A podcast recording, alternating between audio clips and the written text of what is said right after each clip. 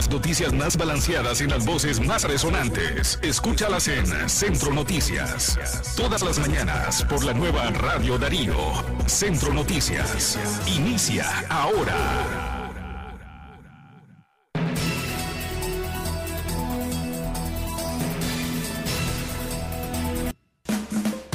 En McDonald's te alcanza. Desde 110 Córdobas, elige tu sabor favorito en tu McMenú, queso burguesa, ranch o McPollo Junior. Todo nuestro contenido informativo en un solo clic. www.radiodarío893.com y encuentre noticias, programas, reportajes y podcasts. Radio Darío, más cerca del nicaragüense.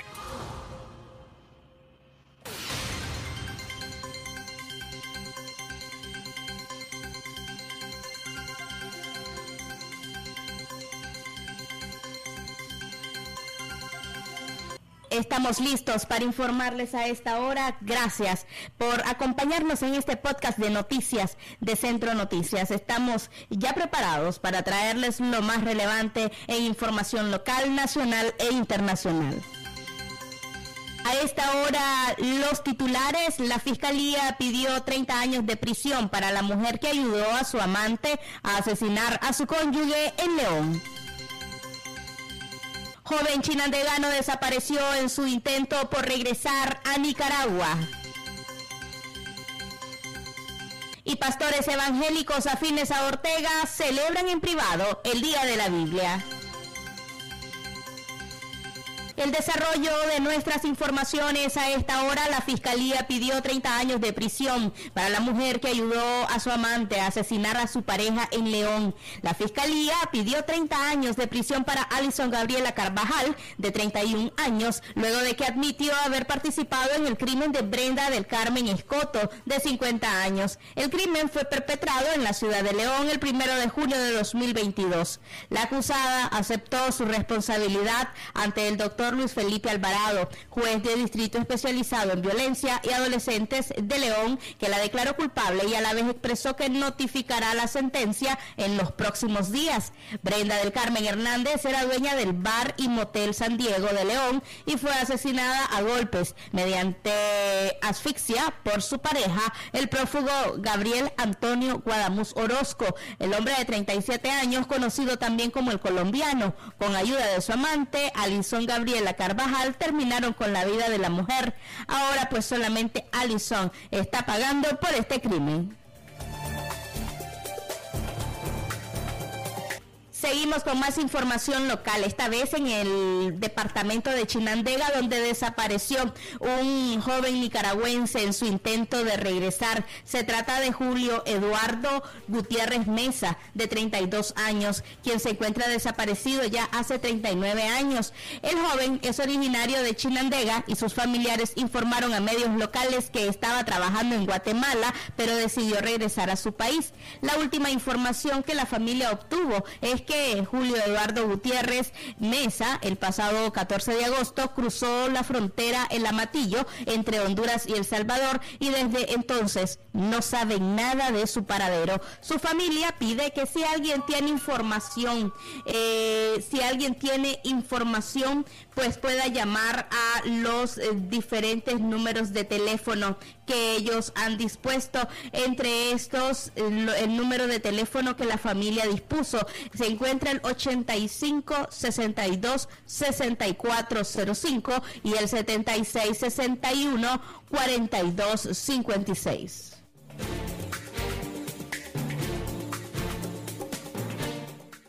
Continuamos llevándoles detalles de informaciones. Pastores evangélicos afines a Ortega celebraron el Día de la Biblia en privado. Un selecto grupo de pastores y reverendos de algunas iglesias evangélicas del país celebraron el jueves el improvisado Congreso de Pastores Unidos en celebración al 453 aniversario de la traducción de la Biblia al castellano.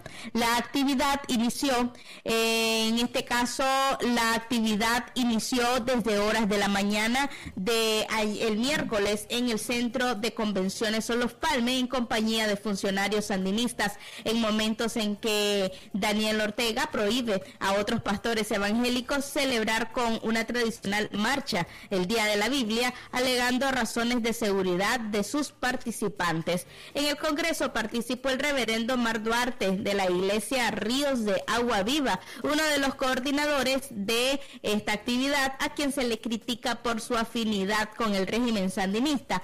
Darlene Hernández, en representación de la juventud, y el ministro asesor de presidencia, Michael Campbell Hooker, asistieron al Congreso de Pastores Unidos y fueron bien recibidos con las palabras de agradecimiento del pastor Oscar Cubas.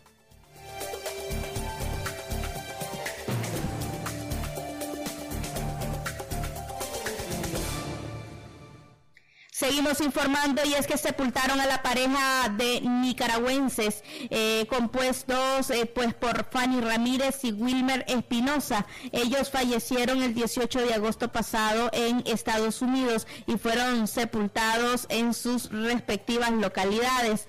Estos jóvenes pues eh, lamentablemente fallecieron luego de sufrir un accidente de tránsito. fueron repatriados esta semana luego de que su familia logró reunir los 30 mil dólares para el traslado de los cuerpos. Los oxisos dejan un niño en la orfandad que quedó al cuidado de un primo que vive en Estados Unidos.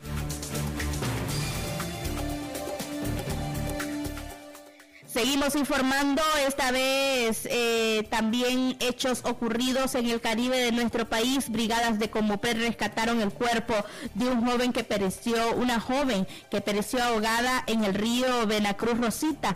Eh, esto ocurrió la mañana de ayer jueves. El cuerpo fue recuperado, el cuerpo de la joven Joana Sevilla Hernández, de 27 años. ella falleció la tarde del miércoles. Fue arrastrada por las corrientes del río Cruz en Rosita, Caribe Norte.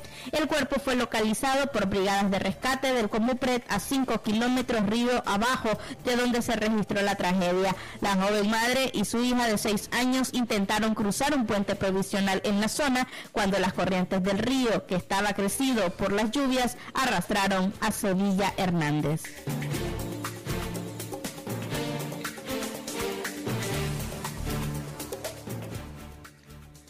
El padre de un niño de tres años, eh, quien murió ahogado en el río Bravo, pidió ayuda para repatriar su cuerpo a Nicaragua.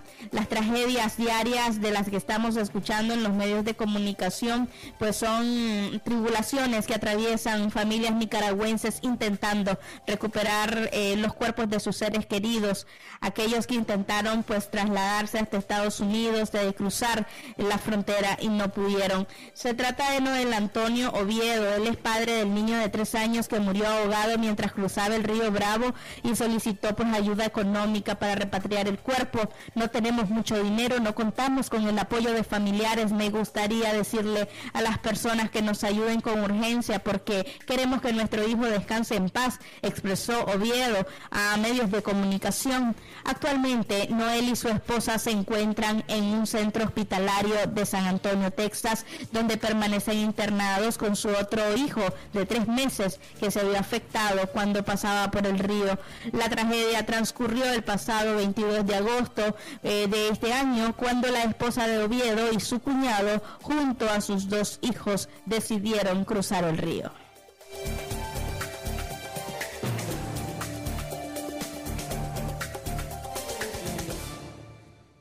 Seguimos informando familiares de Suyén Barahona, esto, esta vez en temas eh, políticos.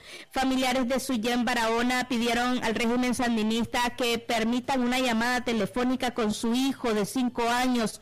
Familiares de la presa eh, de política, quien además fue lideresa de la agrupación política UNAMOS. Suyén Barahona, pues le pidieron al régimen de Ortega y Murillo que permita una llamada telefónica para que pueda escuchar la voz, siquiera la voz de su hijo de cinco años. No menos de 15 meses han pasado desde que Barahona escuchó la voz de su hijo y de su último contacto físico. Lo único que desea es una llamada con el niño, quien a diario pregunta por su mamá. Recluida en la cárcel del Chipote, señalaron los familiares en una carta hecha pública. Barahona es la presidenta de la Unión Democrática Renovadora UNAMOS, antes MRS, fue arrestada el 13 de junio pasado, condenada a ocho años de cárcel por el presunto delito de conspiración para cometer menoscabo a la integridad nacional.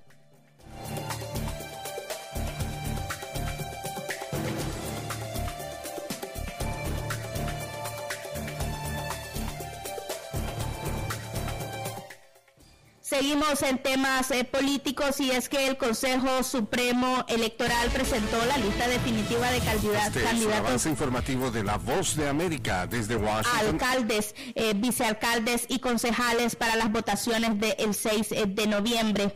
Este jueves el Consejo Supremo Electoral hizo pública la lista de candidatos eh, oficiales a alcaldes, vicealcaldes y concejales que participarán en las votaciones del 6 de noviembre, en las que 117 de 141 ediles, eh, pues de, de, comunes, de comunas sandinistas buscan su reelección, entre ellos la alcaldesa por Managua, Reina Rueda.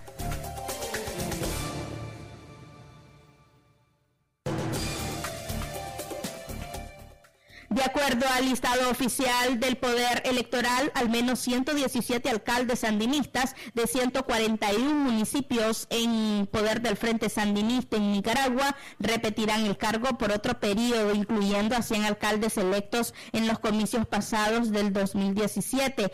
Cabe mencionar que los alcaldes sandinistas sancionados por Estados Unidos por su participación en contra de las manifestaciones antigubernamentales, Francisco Valenzuela de Estelí, Leonid Centeno de Jinotega y Saldra Celedón de Matagalpa también buscarán ser reelegidos, al igual que otros 11 alcaldes de las 17 cabeceras departamentales controladas por el partido de gobierno. Vamos ahora con información internacional con Henry Llanos de La Voz de América. Lo que ocurre en Centroamérica y el mundo, Radio Darío te lo informa ahora.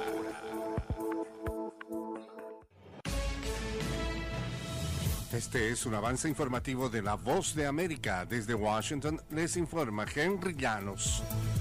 En la reunión del Consejo de Seguridad de la ONU, Anthony Blinken y Sergei Lavrov se vieron frente a frente por primera vez desde que Rusia invadió Ucrania. Nos informa Celia Mendoza. El secretario de Estado, Anthony Blinken, reiteró en el Consejo de Seguridad de la ONU el apoyo a Ucrania y el deseo de una salida diplomática a la guerra bajo condiciones justas. Blinken condenó también la amenaza nuclear emitida por Vladimir Putin cuando anunció la movilización de 300.000 soldados. El secretario general de la ONU, Antonio Guterres, denunció los referendos para anexar territorios ucranianos y pidió que la Corte Penal Internacional investigue las denuncias de actos crueles. Celia Mendoza, Voz de América. Entre tanto, dos veteranos militares estadounidenses que desaparecieron hace tres meses mientras luchaban contra Rusia con las fuerzas ucranianas se encontraban entre los diez prisioneros liberados como parte de un intercambio de prisioneros mediado por Arabia Saudita. Alex Drueke, de 40 años, y Andy Hoyne, de 27 años, desaparecieron en la región de Yarkiv, en el noreste de Ucrania, cerca de la frontera rusa, el 9 de junio. Habían viajado a Ucrania cada uno por su parte y se hicieron amigos porque ambos son de Alabama.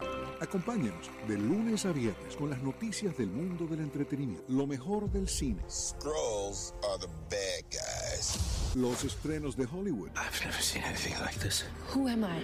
She's the last of De lunes a viernes, el mundo del entretenimiento llega a ustedes desde los estudios de La Voz de América en Washington. Autoridades venezolanas y colombianas afinan detalles para la reapertura de la frontera binacional. Desde Caracas nos informa Carolina Alcalde. Está previsto que los puentes internacionales Simón Bolívar y Francisco de Paula Santander que conectan el estado Táchira en Venezuela con el departamento del norte de Santander en Colombia sean habilitados para el paso de vehículos de carga tras un acto el lunes por la mañana. El ministro de Transporte colombiano Guillermo Reyes confirmó que el lunes se efectuará un primer vuelo para reanudar las operaciones aéreas entre ambos países. Jorge Rodríguez, presidente del Parlamento de mayoría chavista, anunció que en el marco de normalización de relaciones, el Congreso colombiano y la Asamblea Nacional que preside celebrarán un encuentro binacional en la frontera el domingo. Carolina Alcalde, Voz de América, Caracas. Rusia intensificó el jueves su campaña militar y política para capturar territorio ucraniano, reclutando a reservistas del ejército ruso con el fin de que participen en el conflicto. Un día después de que el presidente Vladimir Putin ordenó una movilización parcial para robustecer sus fuerzas en Ucrania, escenas de familias en llanto despidiéndose de hombres que partían desde los centros de movilización militar inundaron las redes sociales en Rusia. En un video publicado en Twitter se veía hombres saliendo de un estadio antes de abordar camiones. Este fue un avance informativo de La Voz de América. Usted escuchó las noticias de Centroamérica y el mundo por Radio Darío.